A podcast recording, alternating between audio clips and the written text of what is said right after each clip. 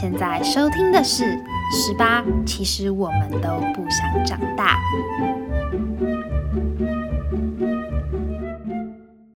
各位听众朋友们，大家好，欢迎收听《十八》，其实我们都不想长大的青春经验谈第三集。今天呢，我们要来谈论一些青少年的成长历程啊，不管是家庭上的压力，或者是课业上的压力。那我们欢迎今天的来宾，拜拜。耶大家好，我是白白。呃，会邀请到白白的原因就是，可能跟从小长大的一些成长背景有关嘛。那可以请你简单的分享一下，就是呃你的成长背景嘛。嗯，应该就是说上一辈人的延续，就是我们以前的年代可能就是比较权威的那种父母，然后就是可能现在我这一届就是我们是属于掺杂的那种感觉，就是我们可能有人的父母是新一代的比较民主，但是也有可能像我一样，就是比较权威，就是嗯、呃小孩可能就很少可以抵抗，然后可能父母就是要求很高，然后要照做，或者是。可能管教的方式就跟现在不一样，可能就还是打骂教育啊。然后我们可能小孩又是在接受新的资讯，然后我们就没有办法理解。的接收新的资讯比较像是什么意思？嗯，就是我们会知道这其实不是正当的教育方式。嗯，然后可是父母觉得是，然后我们就会夹在中间。哦，对你就会变成说，你一方面又要承受他们，然后他们也不能理解，可是你又可以看到其他的家人，就是其他小孩的父母又是。就是他们可能过着不一样的生活方式，所以在这样子的环境下，你是压力很大的。嗯，对，而且毕竟一方面同才的父母是比较可能开明民主的状态，嗯，然后你自己是比较向往那样子的。对，嗯。对，然后我有一个姐姐嘛，然后大我六岁半，所以其实也没有太接近，她是比较顺从的那一种，所以她会给我父母又有一个哦，他是可以听话的，就是他们可能他们这种教育方式其实是可以成功的，就会在他身上有个例子。然后可是我就是就是不爽，对，超不爽，然后嗯，可以理解。对，然后他们就会觉得哦，你怎么那么不听话啊，什么之类，然后就会跟我讲说，哦，你姐以前都可以，为什么你不行？所以他们会以这样子的成长背景，你会被拿来比较。对，那所以在比较的过程当中，可能就会觉得说，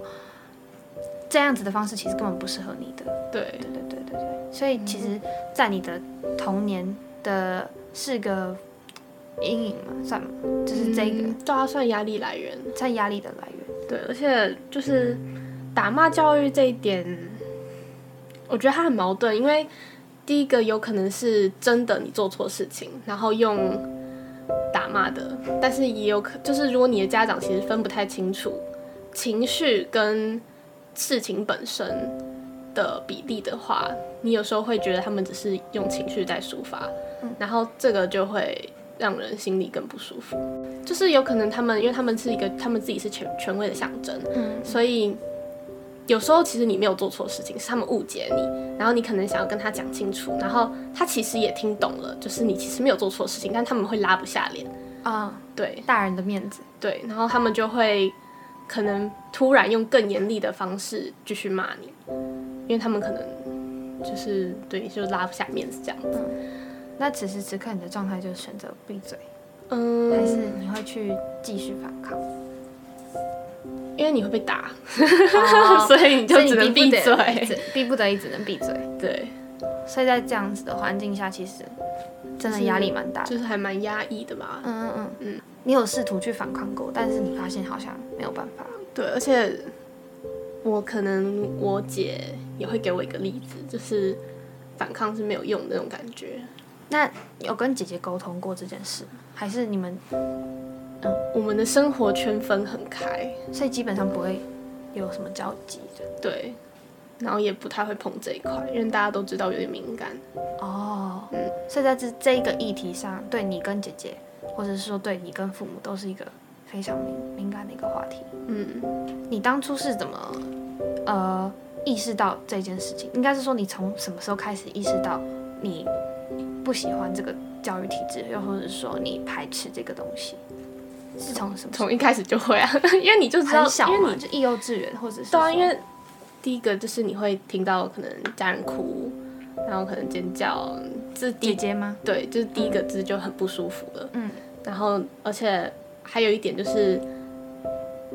他们是很亲的亲人，他可能平常也是相对对你比较好的，然后可是你又没办法帮他们做什么。嗯，你会觉得说，好像我我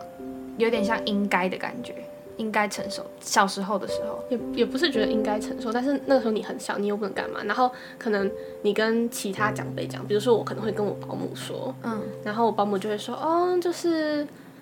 他们也是这样，上一辈也是这样过来的啊。嗯，对他们，他他们他们也很当，对他们也不太能改变，你也不太能要求他们什么嗯，之类的。所以你会觉得说，有点像，那我好像也只能这样。对，就是可能我要有自己有生存能力，或者是我可以离开这个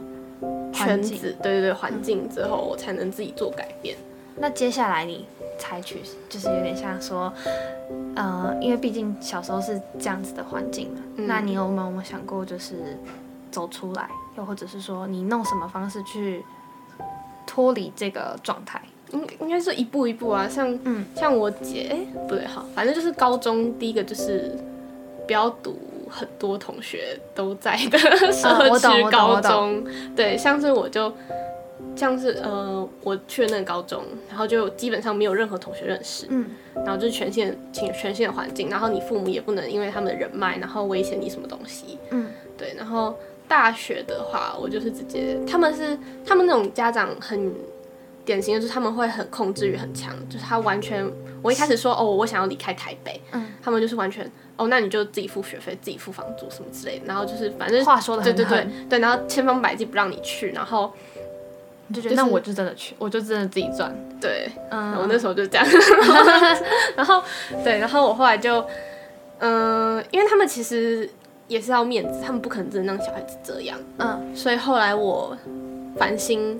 上大学，然后我就直接到台中了嘛，嗯。然后除非我要只考，要不然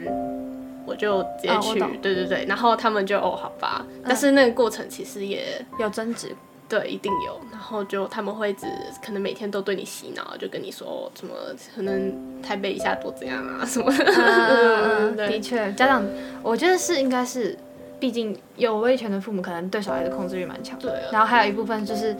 家长都会有那种小小孩的分离症。就他们不希望小孩脱离自己，就希望你们可以待在台北，为什么不待在台北的那种感觉。对，因为我自己一个人也是，就是、嗯就是有也被讲过，就说啊，那你怎么不待在台北这样子？对啊，而且我姐也是在台北念大学，所以他们就更有理由可以说，哦，你姐就是她多方便呐、然后什么嗯资源很多。那姐姐当初也有想要离开台北的念头吗？还是也没有？她好像比较现实一点，就是他就觉得就是他真的觉得台北比较多资源，哦就是跟他的自由相比，嗯，对他可能我不知道他的他的想法可能是觉得都已经熬那么久了，那就干脆在一下，嗯这种感觉。所以反倒你会比较渴望有自己的生活。嗯，我觉得我可能是比较，我没有他那么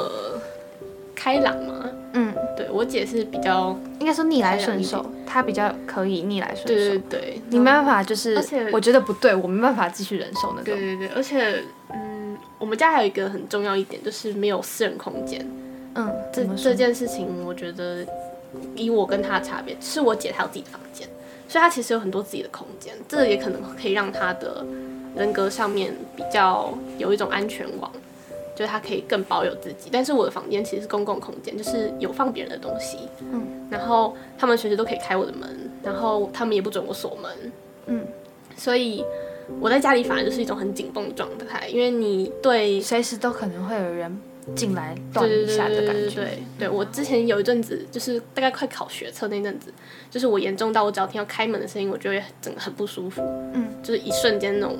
整个突然很紧绷的那种感觉。嗯嗯嗯那这样子的问题，就是当初你们有尝试去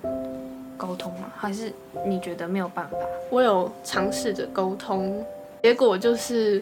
只有我妈会敲门，啊，只有你们妈会敲门。对。但是其实我妈反而是最不常进我房间的那个，所以也没什么用啦。老实说，所以比较多都是爸爸吗？嗯，所以爸爸还是比较常去房间开门。因为我房间放最多就是他的东西，就是他可能一些文书嗯的那种，嗯就是有个柜子。对所以反而就是我觉得在家里很大很大一部分想要逃离这个地方的原因，可能是因为你很多没有很多自己私人的空间，嗯，反而反而是这个原因。有一部分对。那就是你可能有讲到说，就是这是你到目前为止还没上还没呃还没真的进到大学之前的生活。嗯，那在这中间，就是你的心路历程，你刚刚也讲到说你有去找辅导老师这件事情，就是你是为什么会突然想到说要去找辅导老师？嗯，因为我国中考会考的时候，其实就已经有一次很失控，就是我那个时候是去找我的班导，国中班导，然后我只是在跟他讲很正常的事情，然后我那次好像是就是模拟考考不好，然后我其实也没觉得怎样，但是我那时候跟他讲事情，可能讲一讲，然后我就突然开始爆哭，嗯，就是那种整个隐形的压力，对，情绪整个突然超失控，就是那种是你也没有任何的预期，可能你只是感觉到别人的关心，然后你就会突然，落泪，对对对。然后我那时候觉得，哦，我好像本来就不是，就是可能本来就是因为我是属于会压抑自己的那种嘛，所以我可能会把自己的躁，就是躁躁，就是忧郁或者是。那种躁郁的感觉，然后会把它压得很低，然后将自己假装好像说哦，我其实没事，但其实你根本超有事。对，然后就是只要遇到大考，然后我就会可能被溃考又又有考试的压力，我就会爆掉。所以我高三一开始的时候，加上那个时候我们家又常常就是可能我爸低气压就是扫到台风尾，对，然后我就觉得，嗯，我好像不太 OK，就是我还是想要考一个可以让我脱离这个家的分数，嗯嗯嗯，对，所以我就高三高三上吧，就是第一天第一个礼拜，我就直接去找辅导老师，然后就每个礼拜都辅导，然后就一路辅导到我现在离开学校。所以你是呃变成辅导老师是一个你谈心的对象，比较像是这样子。嗯，这就很有趣，就是我之前有辅导老师有问过我说。因为他我们讨论结果就是我其实不太容易信任别人嘛，嗯，然后他就问我说：“那你对我的感觉是什么？”那是辅导老师问我的，然后我就跟他讲说，其实我觉得他比较像是机器的那种感觉，嗯，我超坏，就是因为他不太会给予什么东西。不是不是他不给予，是我不需要了解他，嗯，因为你跟一个正常人的社交，你需要耗费心思去了解他这个人，然后你还要体谅他的心理，对。对。可是辅导老师就是一个，你只需要跟他讲你自己的东西就够，你不需要去了解他这个人，他会不会在意你说出来的这个东西，他会有什么反应，你就 who cares？、不会在乎说，因为他对你，他也不在你，严格来说你，他也不在你的生活圈上。对对对对对基本上你就是找一个地方，然后去宣泄。对，而且就是有人倾听自己的想讲的东西，这个感觉就已经算是一种治愈感吧。嗯嗯嗯，然后，因为你是在跟别人重复叙述的当下，你会可以比较清楚的思路，然后思考自己的事情。所以我常常就是，可能我上一次辅导时，我跟他讲了说，哦，我以前会发生这种事情啊，然后我觉得怎样怎样怎样怎样，然后可能我们其实没有讨论出个结果，然后我可能过一个就是那个就下一次去辅导前的那个礼拜，我可能就会。偶尔可能想到这件事情，然后可能就灵光某天一度乍现，就觉得哦，对我可能是因为这件事情，嗯，就是我可能是因为怎样怎样，所以会会有这种状态，然后我就可以下次就再去跟他讲，嗯，对，就是一个跟他讨论问题，然后再了解自己的历程。所以有点像辅导老师是慢慢带着你嗯，出来的感觉。对，而且他们其实会给予很多比较坚定的话，嗯，就是他们会直接跟你讲说，哦，就是没关系，然后你就是都可以跟他讲，就是他们是一个不会给你负面，情绪或对能量对对的人，嗯，嗯，就是顶多是有，就是顶多是到就是不会给你情绪，但是他不会给你负面的，嗯嗯。就是不会让你再多一层压力。当初你刚刚说你是高三第一个礼拜就去找老师，嗯，就是要开始冲刺的时候，所以你你是你害怕，就是可能有点像回到会考那个状态，嗯，所以你觉得这次你要找一个应该是说找一个比较好的管道去抒发自己的情绪，不要让就是有点像有一种进一步成长的感觉，就是因为会考你那时候是。呃，你跟老师聊一聊，突然溃体嘛，嗯，所以你是预有点像预防心态嘛，对对对对对就是预防自己不要溃体的状态。对，哦，了解。所以你还蛮，就是如果有这样子的状态的人，你还蛮推荐他们去找辅导老师的。而且学校辅导老师其实蛮多人，所以假如你刚好遇到一个你不太喜欢的，你其实可以直接跟主任之类的讲，说不要，对，就直接跟他讲不要。因为我其实遇到很多就是他们可能也有跟我一样的一些。压力啊，然后他们就说，可是他们辅导很讨厌呐，然后我就我就说，哦，其实我遇到那个不错，你可以去问问看辅导辅导室可不可以换一个这样子，嗯嗯，因为他们一定都会以学生为优先啊，我觉得。所以你们就等于是老师摆出来，然后你们挑一个出来跟你讲话。对，但他们一定会优先第一个排给你，就是你们班级负责的。哦哦哦，对对对，了解了解。就是你在被治，应该是说你透过治愈的这个过程中，就是倾诉的这个过程中。你觉得你的心理状态，就是有没有像？因为我之前可能看过别人的心理状态，可能是有点大起大落。那你觉得你自己的心情有有到大起大落吗？或是说，因为我觉得每个人的状态好像都不太一样。哦，我是属于平常看起来都没事，然后我就是可以把它很很好压下来。然后可能我遇到某些触发事件，就是可能我爸最近心情不好，然后他就。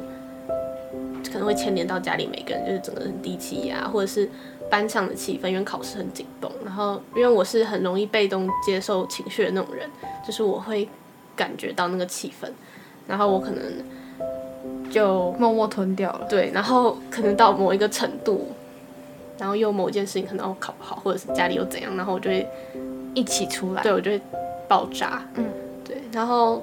对啊，所以我觉得辅导室很重要，是一个原因，就是你可以知道有一个地方是绝对安全，然后你可以在里面尽情爆炸。对，像我之前有时候可能我爸就很失控，然后我就隔天就是整个完全没有办法上课，就我可能会爆哭，然后我就一整天就是都在辅导室。对，然后就是辅导老师可能也不会管我，他就是把我放在那个一个人安静的房间，然后我就可以跟自己就是相处，然后做自己的事情。嗯，反而。呃，在这样子的过程中，你觉得跟自己相处是一个很大的力量，或是说能量？那你在跟自己对谈的过程当中，你有没有成长到什么或学到什么？是你觉得可以跟听众朋友们分享的？嗯，因为我其实不太能信任别人嘛，我觉得很多这种状况的应该其实都是这样，然后常常就会有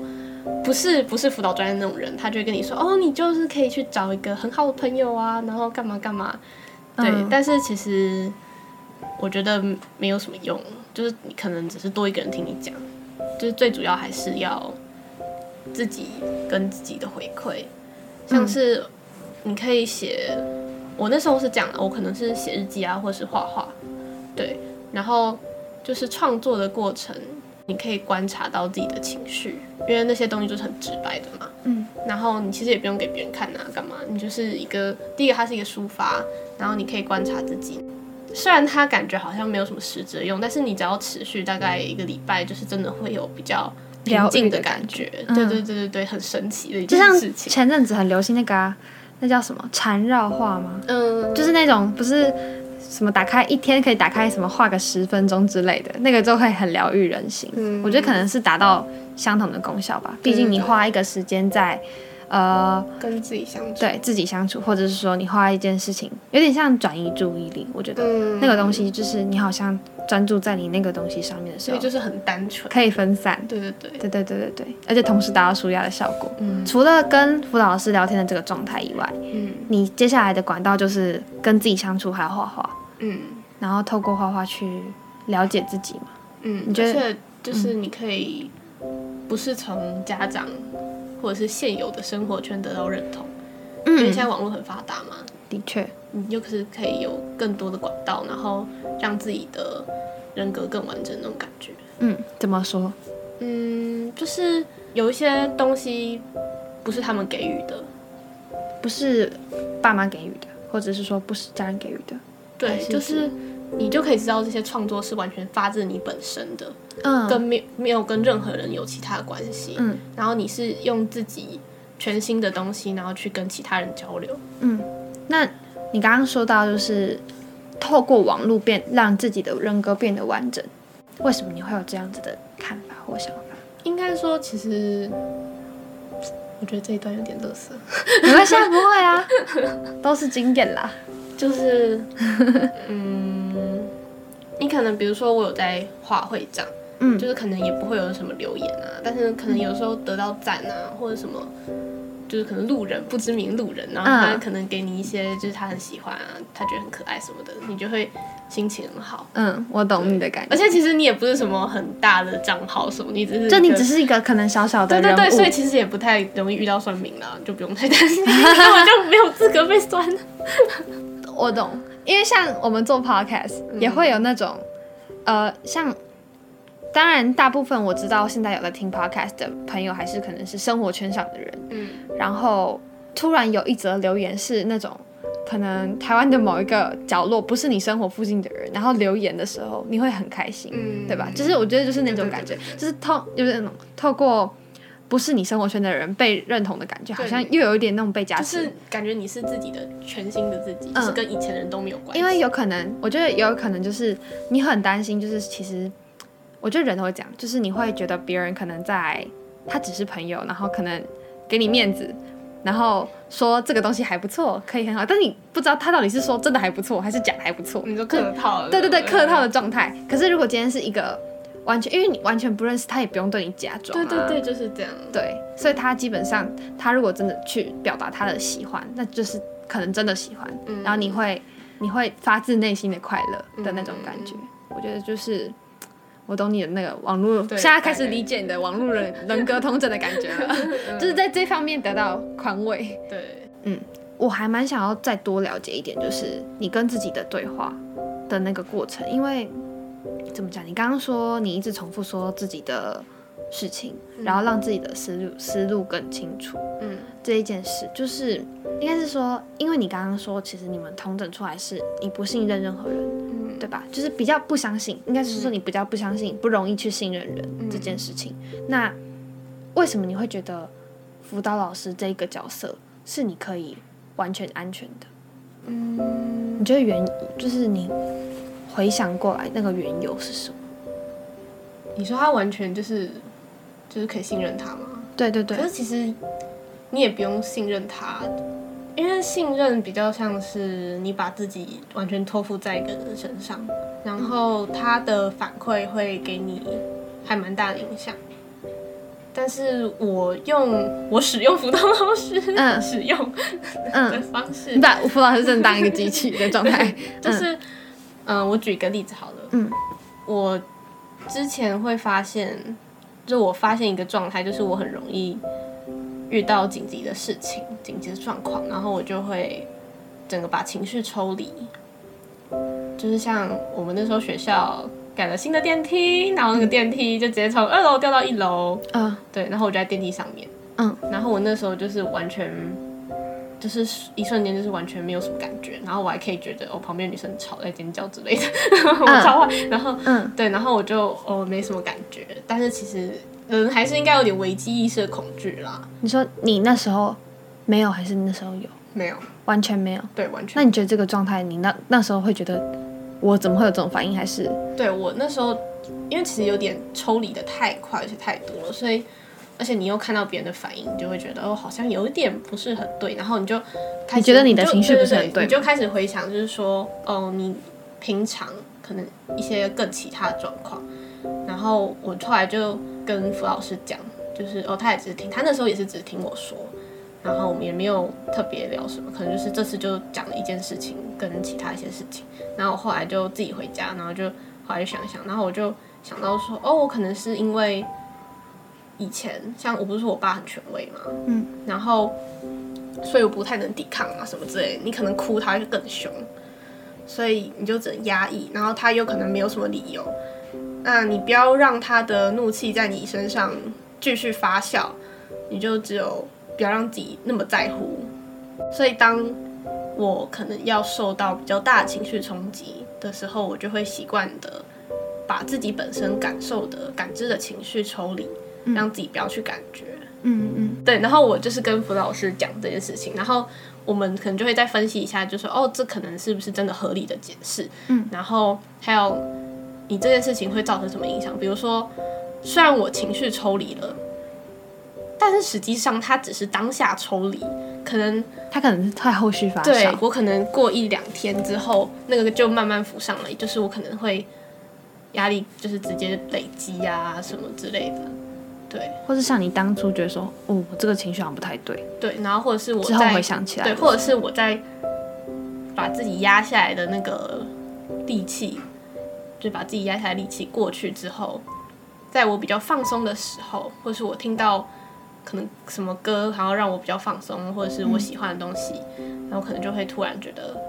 很委屈啊，或干嘛，嗯，对。嗯嗯，然后那个时候的爆发其实是对自己本身伤害更大。嗯不管是生理上还是心理上嘛，那个爆、嗯那种爆发，呃，当初其实就是真的是，所以你是透过辅导老师，然后他的理性分析跟他的 他的呃机器上的功用，倾听的一个功用，所以得到你的有点点像慰藉这件事情。嗯，嗯嗯嗯，所以你还蛮推荐，假如说今天真的有呃类似状况的人，其实辅导老师是一个非常好的管道。对，就是你可以讲自己的事情，然后你就可以感，就是透过讲述，然后分析自己的事情，然后他也可以帮你一起听你讲，嗯然后可能他会有一些更，我也不知道该怎么讲，就是他们他们很神奇，就是他们可以让你建立你的信心，他们有些话语，可以让你更坚定。对，然后你可以有一个他们帮你负责收尾，嗯然后让你就是更有信心的那种感觉。但是是每一次的访谈都会是这个状态吗？嗯，不一定，不一定用，就是他他们访谈其实没有目的，嗯就看你自己想要做什么。嗯就是我们辅导老师常常就跟我讲说，哦，你其实要那个大爆哭，你就直接哭一哭一整节课也没有关系，就是然后或者是你想讲很负面的话也没有关系，就是他都可以接受，就是这时间就是你的时间，嗯就是他会讲类似这种话，就是哦，对，这个时间就是你的时间，属于你的时间，所以他也不会特别要求你要干什么。嗯，对他可能就只会跟你说，哦，你如果真的没有想讲什么，你就可以分享一下你最近生活的点滴啊，啊，之类的，然后可能他就可以，你可能在讲的时候，他就可以就是顺便问你说，哦，那你做这件事情的时候，你当下的心情是什么之类的，嗯嗯嗯，对对对，然后让你就是更了解自己，他是有点像一直问你你本身，然后就是应该是说点醒你的某一个感官，然后去哦了解说哦，对我当下的感觉是这样，对就可能原本你没有意识到自己有这样的情绪，然后去回想当下的状态，然后进而去了解自己。嗯，但也不会一直问，他不会给你压力，所以他嗯，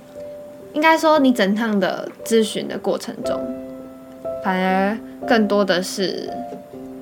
应该说治愈的，到最后的结果是你的结论就是要了解自己这件事情。嗯因为我记得就是我们那时候在做功课的时候，然后那时候我听到你说，就是你找一个人倾听的时候，你不会希望他感同身受。为什么会有这样子的想法？其实我蛮好奇的。嗯，因为其实人跟人真的很不一样，光生长背景，然后就是你你毕竟是不同人，你不太可能真正完全共享他的情绪，嗯，而且人本身，我们就会下意识的想说，就是他就算跟你讲说，就是你可能跟他讲一段你的故事，然后他就跟你说，哦，对我懂，然后你还是会心里觉得，干你不懂啊，啊，对啊，所以你其实你要从他身上寻求共情，就是嗯体谅感，是一件很空虚的事情。因为你永远没有办法百分之百，就是就算他跟你讲说你相信，你也不可能百分之百觉得他懂你。，对你自己还是会就是我们明明环境就不一样，你最好懂我。就是 就是，所以你反而会给自己一种累的感觉，因为你跟他讲，可是又没有用。对你本来希望就是你你希望他可以懂，可是他就算跟你讲，你还是觉得干你就不懂啊，然后你就是又给自己一种很累的感觉，就是好像我这次又做无用功这样。嗯嗯对，所以我觉得跟别人讲自己的事情，或者是自己情绪的压力，你的目标就不能是我希望他可以体谅我。嗯。那当今天辅导老师这个角色不在的时候，你会不会找一个朋友说这件事情？我应该会找，但是我就不会找那种嗯，可能比较很久没联络的那种吗？也不算不是，我可能会找比较理性一点的。嗯，嗯，不会陪你一起大爆哭的那种吗？还是我觉得应该是个人个性的关系吧。我比较嗯，我觉得解决问题比较重要。嗯，对，所以你会希望可以找一个朋友是带你一起解决问题的？对，哦，因为如果是情绪上的问题的话，我觉得，你自己可以解决。嗯，也不是自己可以解决，是哦，我那天有讲到一个，就是你们 给你们功课嘿嘿的时候，我讲说，其实情绪共享这件事情啊，还是可以达成的，只是在现在还活着的人不太能。你可以从书上找，嗯因为书是一个，他可能已经死了，或者是就是他那个已经是，就是他那本书就是他已经结束了嘛，他才会出成书，所以你可以反向的被了解。嗯，该怎么说呢？就是你可能看了一本书，然后你看到中间某一段，你就觉得很像你。对，然后很有共鸣。这就是你主动去觉得有共鸣，而不是他被动的跟你说哦，我觉得我们很很有共鸣哦。对，这样是你自愿的。你就不会有那个累的感觉，你还会觉得哦，心有灵犀一点通，就觉得哦天哪，我跟这个作者，嗯对，反而就会很开心，嗯对，而且很多书其实你就不需要，就是他可能写很难啊，然后你不需要理解，但是你可能当下某个感觉到了，就会很开心。嗯嗯所以你有很喜欢的作家吗？嗯，我之前很喜欢那个《生命中无法承受之轻》，哦，米兰昆德拉的。对对对，就是他有一个。他那时候就是他其实真的很难了，他真的很、嗯他写的抽象啊，片面。然后他那时候就有一句话是说，嗯当人很就是拼命、很努力的上进的时候，就你很想达成某一件事情，然后你就会开始晕眩。嗯，然后晕眩就是一种你想要往下坠的渴望。你会想要放，有点像半放弃的感觉。对，就是你可能会很，你就很努力，比如说我很努力在念学测，然后你可能就会念到一个很累，然后就觉得干干脆一辆卡车把我干脆就是干脆一辆卡车把我撞死算了，嗯，我就我嗯就我就我就我就脱离了，我就对脱离这个苦海了。对，然后你就是会有类似这种，然后他可能就是那本书可能从头到尾都不知道在公三小，然后你就那句看懂了，然后你就然后又很符合你的状态，然后你就会很开心。我觉得那个感觉就是像说你看到了这一段话，那你就知道说哦，其实不是只有我有这种感觉，嗯。其他人会有这种感觉，嗯，你就会觉得哦，其实你不是那么孤单的一个人，其实大家都很还蛮，还蛮累的。对，大家活着都很累，人生很难呐、就是我觉得考学测我可以理解，就是真的在这个状态里面，因为我自己在考学测的时候也是遇到一些，应该说也许没有家庭上的压力这么的大，但是在课业压力上，我觉得也是因为可能跟过去的一些经验有关吧，一定一定还是会有一点精神上自己给自己压力也蛮大的，想你想要上进啊，对你想要达成但是一直达不到的时候，对对你会有一种啊，我怎么还我就是爬不到。喂，对对，你会就是，但是你又好像说不行，我不能这么，对对对我不能这么弱，对，你一定要让自己坚强起来。可是你就会觉得，然后就越想越越想掉下去。对，就会觉得啊，有时候还是有，当然会有这种念头，就是好像也不用这么努力哈，好像就这样子就结束也也不错，嗯，但就还是决定要活下去啊，我觉得没有什么。对，其实这句话是点醒吧，可是我觉得后面我们做做什么选择是我们自己的智慧，嗯。就是看你要选择什么样的路去走。对，而且我觉得我刚刚讲到自杀，虽然有点小插话题，但是嗯，我觉得我本人应该是没有这种念头过，非常对我可能有些微求生意志很强。嗯，也不是求生意志，欸这个比较像是反向的，就是因为我的那些压力大部分不是我自己愿意给我自己的，我是被动承受的。嗯可是它给你造成生活上很大不便，然后它可能又导致你的心理状况，因为像是忧郁症好了，忧郁症其实也是一部分压力，然后造成可能脑袋某些病变，嗯，对，然后它可能造成你这样，然后让你很忧郁，然后你可能会有一些想要轻生，但是这时候其实可以反过来想，就是说。你不能因为那些烂人，然后就浪费了你自己接下来你可以自己自主管理的真正自由的时间。就是这很不值得。你又不是真的完全没有任何发挥空间，只是可能真的需要等。像我就是可能我从国中可能国小就开始等，我就一直等到我真的可以大学去外县市。然后这一段等的过程，你可能如果你想清楚，你真的要为自己未来做准备，你其实有自由的空间。那你这段等的过程，你就要开始帮自己打预防针。就像我刚刚可能说我去辅导室，或者是我后来考试前一个月我去看精神科，我开始吃药。嗯，其实我觉得蛮有怎么讲，我觉得蛮厉害的，应该说蛮聪明的嘛。因为其实很多人都不会意识到一些事情。应该是我觉得你是偏理性吧，理性又跟，也许是你之后还有跟辅导老师聊天，进而去理解自己这这一部分。因为其实呃，身边其实有很多人他们是不知道如何去寻求管道的，嗯，反而到可反而也没做什么准备，我觉得。所以就是请找身边比较理性的朋友，然后好好利用它。对，好好的去利用理性的朋友。对但其实我觉得感性跟理性真的是一个蛮有趣的话，蛮有趣的一个区隔。嗯如果你如果我问一个小问题好了，小插曲，你觉得自己的理性跟感性比例是多少？嗯，我觉得可能六十四十吧，就理六十的理性，嗯然后四十的感性。嗯那你觉得你感性在哪一块？崩溃的那一块？没有，就是因为我毕竟还是设计类，然后所以我对一些文学跟音乐，哦就是真的我还是很有非常感觉。有兴趣的。对，可是哦，我之前还有一点就是我真我觉得我状态不好，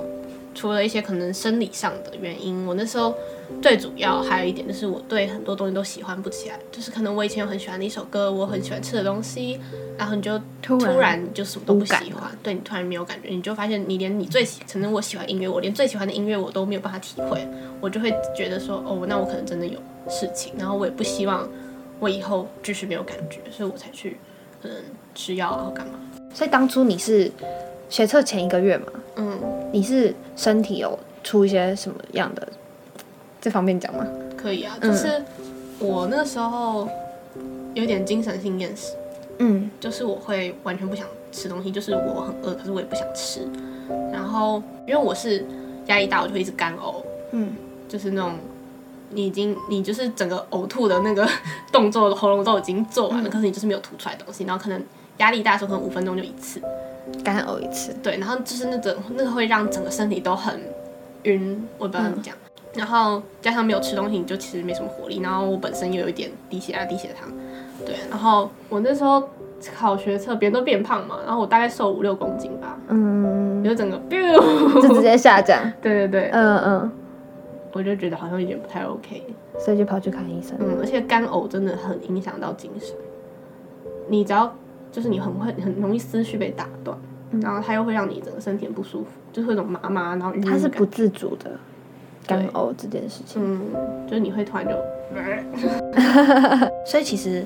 呃，你变成你可以诉说的管道，就也含了精神科医生这一部分。嗯，精神科医生跟心理还是不太一样啦，嗯因为心理就是它是以你心理状态为主，精神科就要看人啊。但是我遇到那个是比较，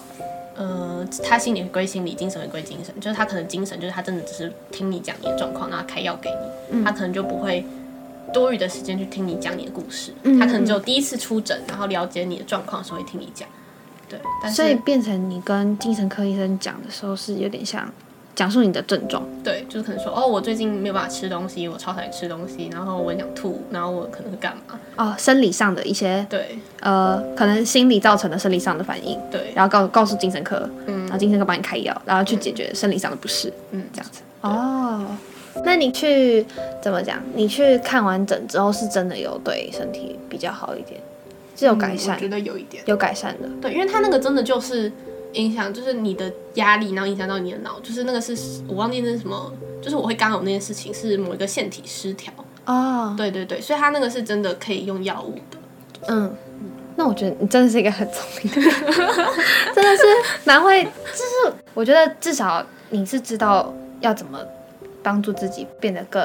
好，可是其实我也会有时候会觉得，就是啊，干脆就烂掉，就是因为我毕竟还是会有比较小黑暗的一面。对，就是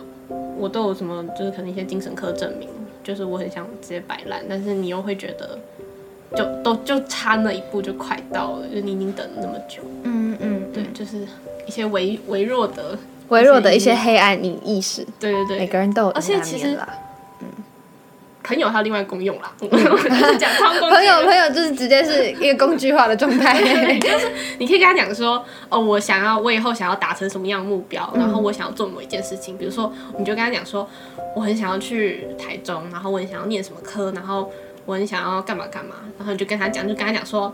你就每次以你以后就看到我，然后要不然就是看到我情绪不好，你就一直疯狂提醒我。嗯。你有时候没有办法自己提醒自己的时候，你就可以叫你朋友跟你说，嗯嗯。因为让自己保留一些希望真的很重要。嗯。哦，我之前看了一部戏，然后他有讲到，就是他也是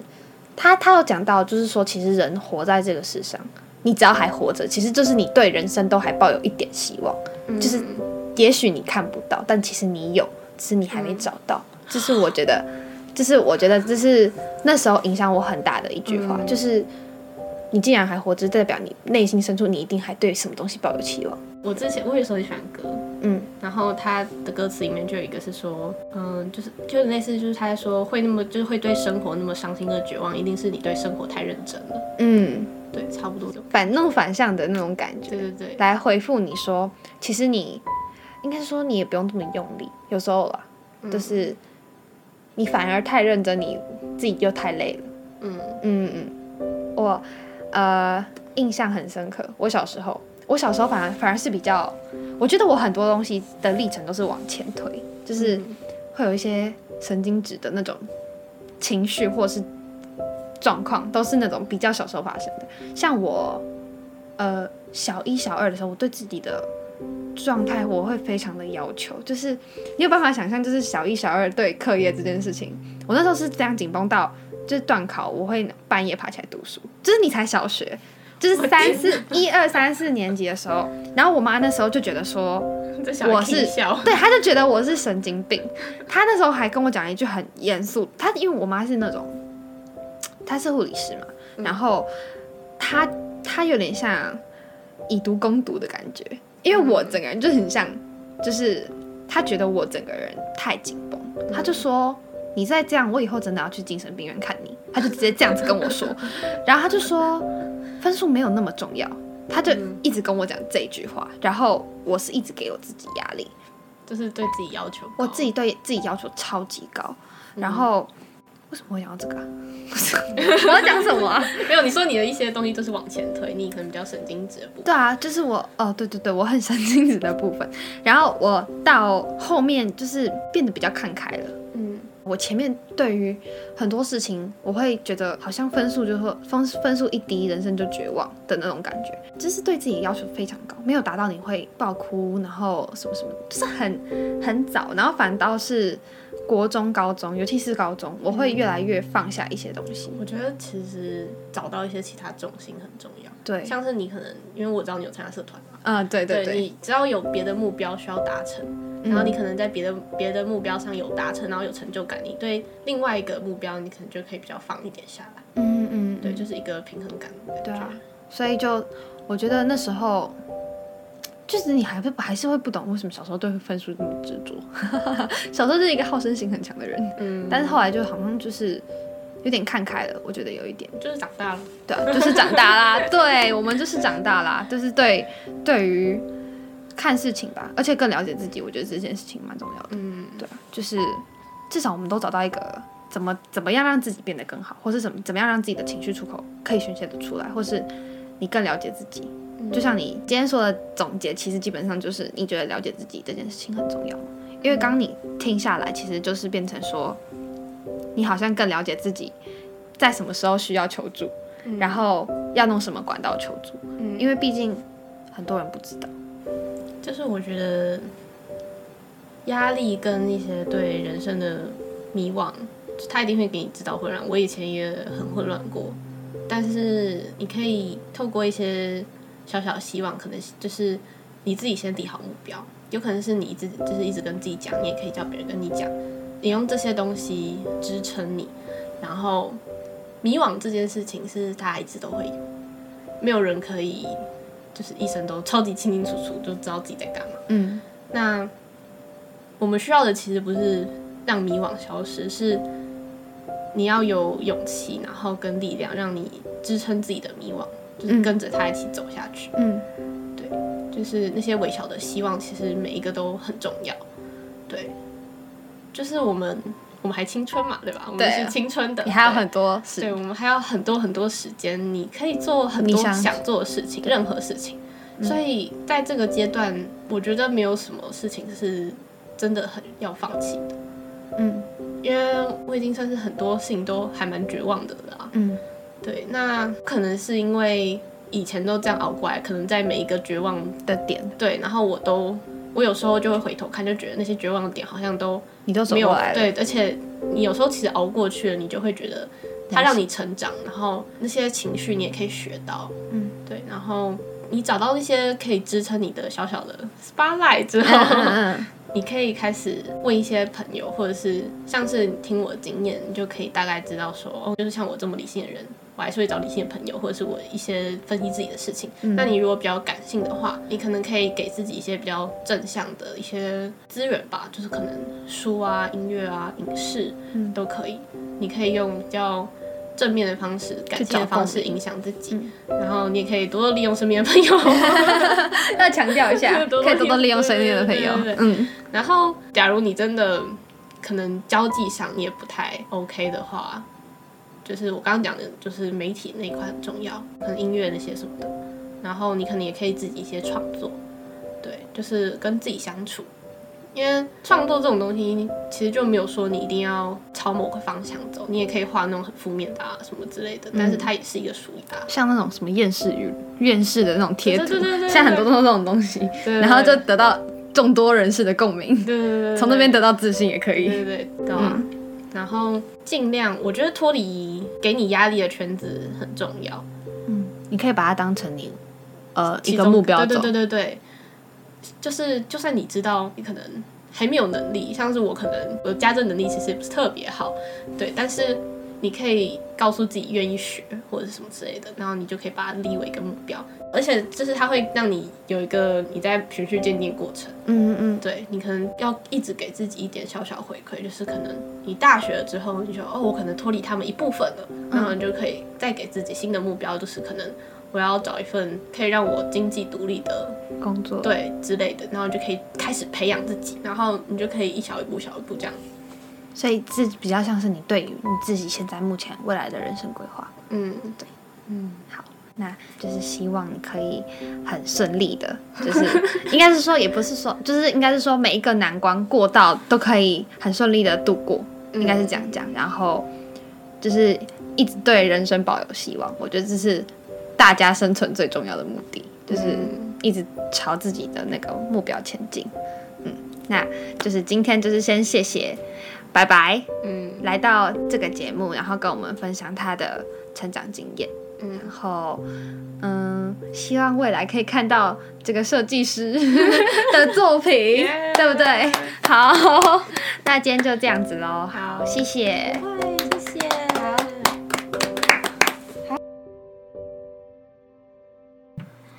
谢谢白白和我们分享这么多他成长的历程，然后在我们成长的阶段里面，其实一定有很迷惘的地方，也有会让自己很无力的时刻，但唯有慢慢的了解自己，然后知道自己的情绪，更理解自己什么时候在哪个地方会崩溃，在哪个地方会嗯。大哭大笑。总而言之，要找到方式去照顾自己。那白白用了很多不一样的方式，不管是看医生、求助辅导老师，又或者是说他创作，很多透过很多不同的管道去让自己的心情更得到调试，这是我们大家都必须去学习的。那我们也在学习，我们都在长大，我们都在成长。